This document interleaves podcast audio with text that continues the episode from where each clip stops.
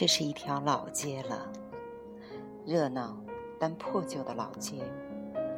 说它老，因为十几年前我和爱人在这里度过了快乐的时光。我们最后一次租房就在这里。老街的单元楼里有我们太多的回忆，回忆中，老街至今还是老样子吧。两侧低矮而昏暗的破屋子，蝎子似的咬在一起，把这条破街挤得像个瘪三似的狗眼残喘。路边的老槐树现在已经不在了，剩下的梧桐树无忧无虑，枝繁叶茂，浓荫匝地。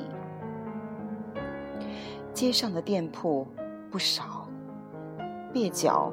和猥琐，但也不乏生意的兴隆。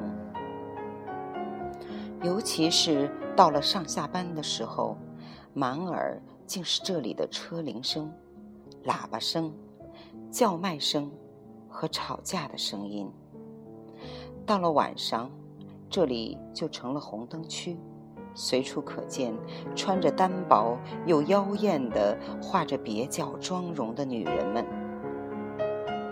夏天的时候露着肚脐，冬天的时候露着大腿，嘴里经常叼着抽了半截的烟，形态各异的吐着烟圈。每到晚上，就和爱人在这样的一条路上散散步。看见这样的情况，爱人多半装看不见的扭过脸去。随着来的。就是我开玩笑似的试探。阿维就在这里开了经典理发店，在众多寒酸的店铺中，经典理发店显得有些新潮，宽敞、明亮、黑白色调，大大的广告画洋溢着现代气息。阿维从南方来，在这里恋爱。并在这里成家立业，当了爸爸。阿伟长得帅气，又有些透着点憨厚，永远和其他的理发师不一样。就是他从来不奇装异服，只是有时候会在下巴上留一点胡子，证明他的成熟。阿伟诚恳，只要来了人，就笑容满面。一身入时的休闲装扮，一肚子的传统，脸皮挺薄，从来不会主动和这条街上的姐妹们打情骂俏。有时候店里一来，就是好几个围着他斗，看着他那穷于应付又不得不应付的可怜相，哼，我总想乐。阿伟给我和爱人理了十多年的头发。技术很好，从我来到这条街，到我当了妈妈，一直到现在。现在我早已经搬走了很多年，但是宁愿跑很远，专门去找他。往下一坐，不用多说，因此谁理的我也不习惯了。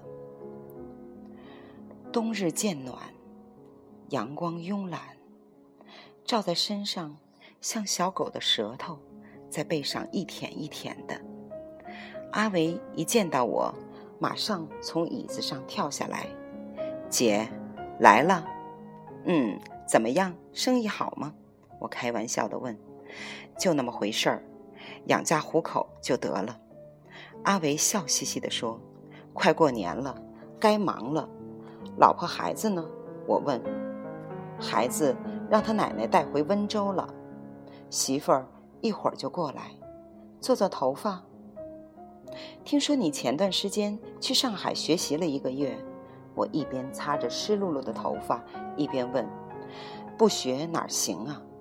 发廊是小了一点儿，但是手艺不能丢啊。”阿维接过毛巾帮我擦着，一边示意我坐下，用手熟练地抓了抓我的短发。调侃着说：“姐呀，我看你这头发算留不起来了，这么短就又来了，说说怎么剪？我左顾右盼的看了看，听你的。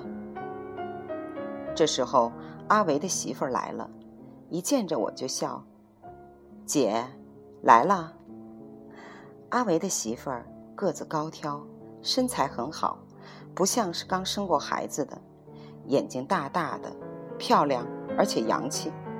南方的确很养人，这个媳妇儿怎么看也不像从偏远的地方来的。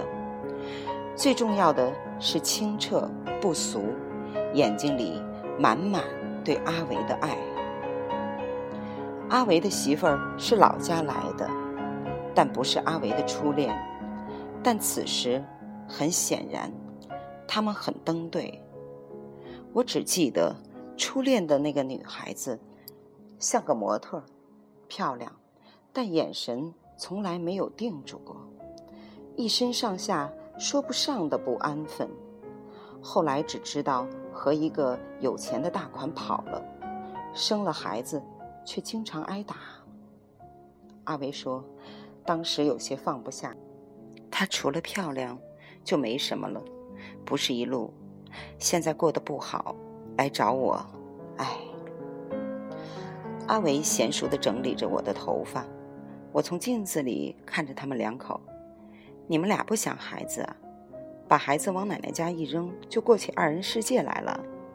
媳妇儿甜甜地说：“想得要命，过年就回去把他接来。”话还没说完，一个瓮声瓮气的声音从门口传过来：“忙着呢。”从门外进来一个满脸横肉的小寸头：“嗯，忙着呢，来了。”我一看就知道是这条街上的混混。小寸头说：“那我一会儿过来。”碰上玻璃门走了。外面和他一起来的有几个叼着烟的另一些寸头们。我总觉得，如果他在市中心开一家大的理发店，一定会火起来。阿维说，生意不好干，还总有些小混混来，理了发又不给钱，而自己又不愿意和他们打成一片。我劝他，如果可以，最好找一个新的地方再开一家。这条街太乱了，不适合你这样的和他们周旋。等新店坐稳了。老客户都接过去，就别在这儿受这些窝囊气了。理了发出来，我没去开车，时间还早，往前面走了走，给孩子买点水果，顺便给阿维送点过去。许是年头久了，相处的倒像是邻居。他们在这样一个环境里，还保持着那一份与众不同的淳朴，难得。已经到了黄昏，天色渐渐的暗了下来。走着走着，街上渐渐的又热闹起来，小生意摊儿都摆了出来，小吃店热腾腾的冒着蒸汽。一阵冷风吹来，我下意识的把大衣的领子竖了竖，心想：这条老街乱糟糟的，改造是迟早的事情。就这一会儿功夫，骑车的。下班的、买菜的，又把这条老街挤得熙熙攘攘。